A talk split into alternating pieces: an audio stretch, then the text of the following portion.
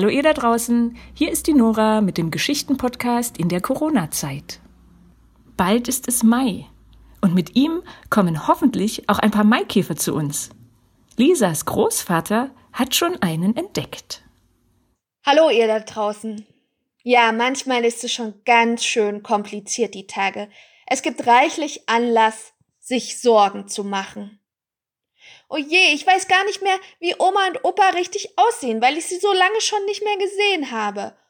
Und oh je, ich bekomme bestimmt Ärger in der Schule oder sogar eine schlechte Note für die Aufgaben, die ich zu Hause nicht geschafft habe. Und ach herrje, wenn jetzt der Nachbar seine Arbeit verliert, was macht er denn dann?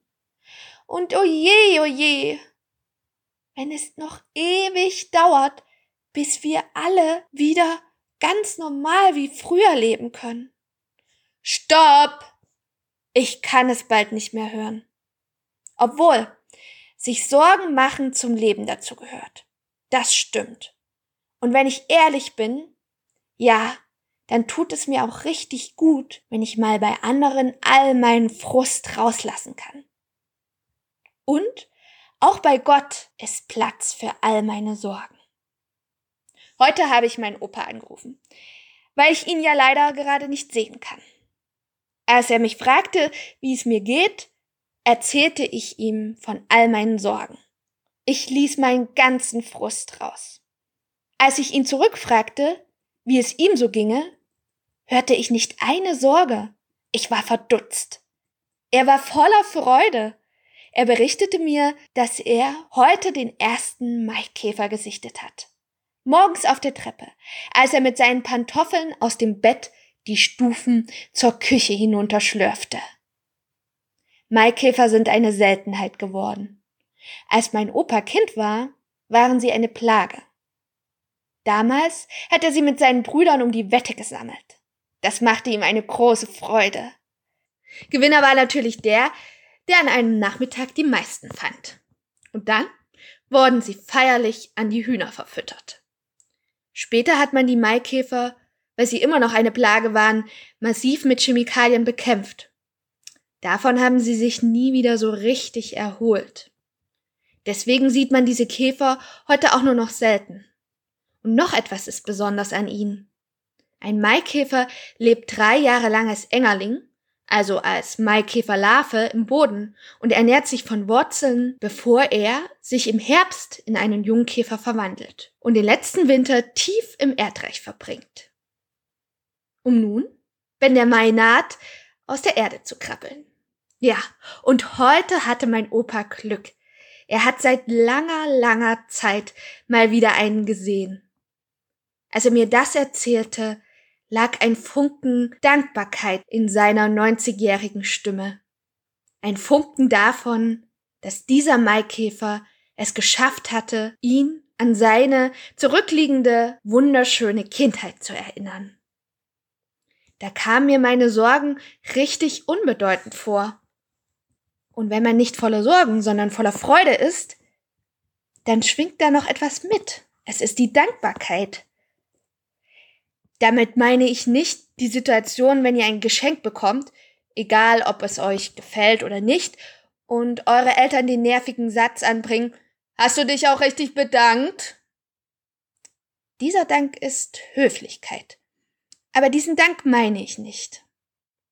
Eher sowas, was in der letzten Zeit auch immer mal wieder vorkam. Ich glaube zum Beispiel letzte Woche. Da waren viele Leute richtig dankbar dafür, dass sie wieder in den Baumarkt einkaufen gehen konnten. Oder als es kurz vor Ostern wieder Klopapier gab, freute sich jeder wie ein kleiner König. Schon komisch.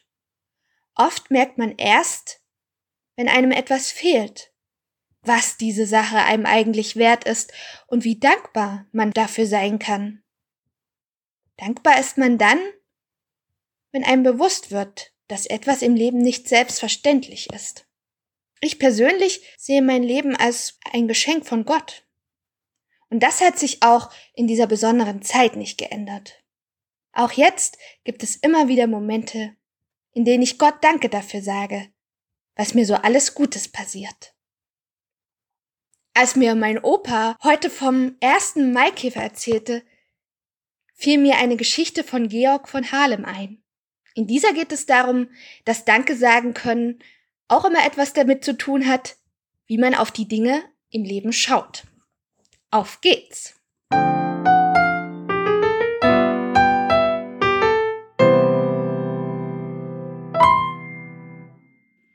Gestern Abend. Ich knapperte gerade an einem zarten grünen Plättchen.